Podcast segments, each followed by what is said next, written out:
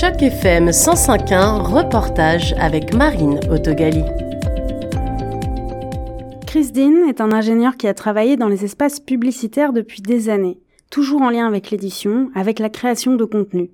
Une des startups qu'il a créées et pour laquelle il a remporté un Emmy a été rachetée par Google il y a quelques années. Il a récemment créé Torontoverse, un site immersif dans lequel il est possible de se promener dans Toronto virtuellement. C'est une plateforme de publication locale qu'il a conçue pour autonomiser les entreprises et les écrivains locaux. Et la plateforme en elle-même mérite qu'on s'y plonge. Chris Dean, fondateur et ingénieur en chef de Torontoverse. J'ai eu l'idée alors que je travaillais comme ingénieur pour Google. J'avais toujours eu envie de publier. Je travaillais déjà beaucoup au journal du campus quand j'étais étudiant à l'université. Même quand je travaillais à Google, je travaillais avec des éditeurs. J'ai vu une opportunité de fortifier les médias locaux et ensuite les publicités locales comme une sorte de base pour créer l'open data. Il y a beaucoup de ressources ouvertes dans de nombreuses municipalités. Et c'est quelque chose qu'on peut tout à fait utiliser pour raconter des histoires intéressantes, raconter aux gens des choses qu'ils ne réalisent pas. Et je pense qu'on peut trouver une façon de le faire pour des médias réellement locaux. Et j'ai commencé à construire le site en 2021 et on l'a lancé en 2022 et on continue toujours de grandir depuis.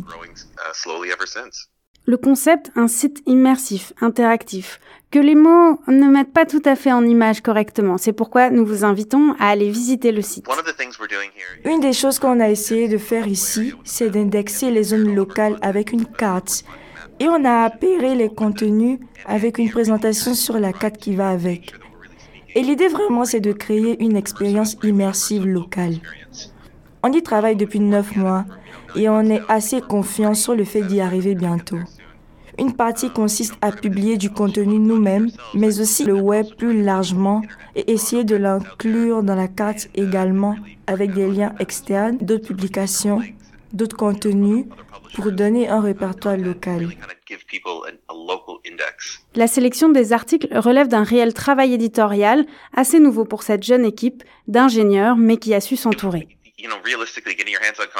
Obtenir des contenus des éditeurs, c'est toujours compliqué. Avec qui peut-on travailler? Comment obtenir des contenus avec lesquels les lecteurs vont connecter? Je travaille avec la presse canadienne pour une partie de nos contenus. J'ai fait un partenariat avec d'autres éditeurs avec qui on s'est accordé sur des publications communes et on a beaucoup fait ça. Nous créons aussi beaucoup nous-mêmes. On a des freelances qui travaillent directement pour la plateforme et pour quelques productions originales, on travaille en interne. Notre directeur éditorial va beaucoup travailler à l'écrit ou va faire un partenariat avec des chercheurs pour écrire. Il y a trois personnes au total qui travaillent à Toronto Verse. Il y a moi, il y a un autre ingénieur qui s'appelle Kyle et notre directeur éditorial. Il travaille à temps plein en édito. Nous l'appelons directeur éditorial. Il a écrit un peu, mais en réalité, il gère tous les différents éléments de contenu qui sont sur le site. Le vrai challenge pour nous, c'est d'apporter un visuel interactif correspondant avec chaque contenu. Le site est une réelle plongée dans une carte de la ville de Toronto. Mais le médium pour le regarder doit être suffisamment qualitatif pour profiter de l'expérience. Construire une expérience immersive pour téléphone est un vrai défi. Je dirais que le site web fonctionne sur les téléphones. Je l'utilise sur mon téléphone tout le temps, honnêtement.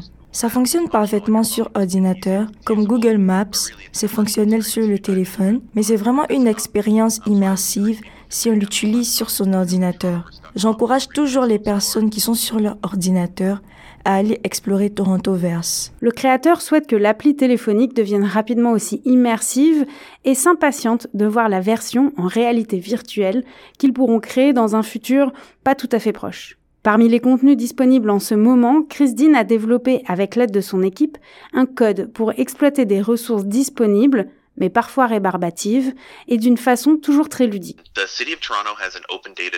La ville de Toronto a une équipe dédiée à l'open data.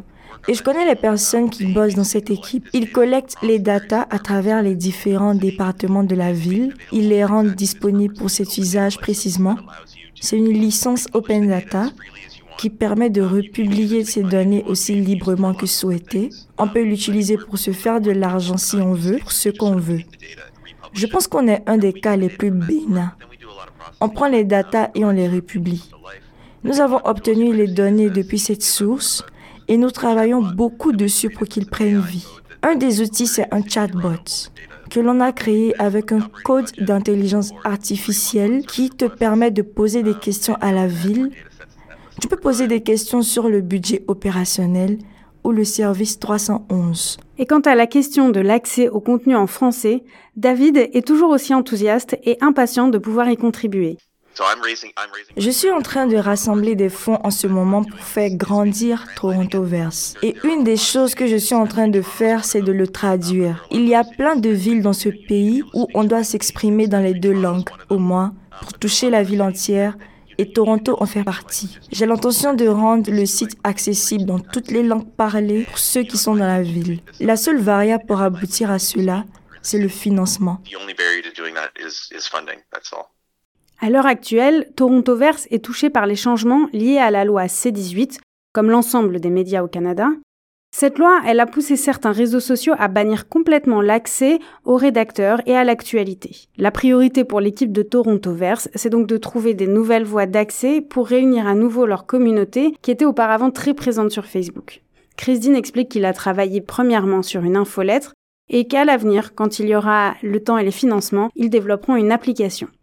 C'était un reportage de Marine avec la voix off de Madérose dans le cadre d'initiative journalisme local sur Choc FM 105.1.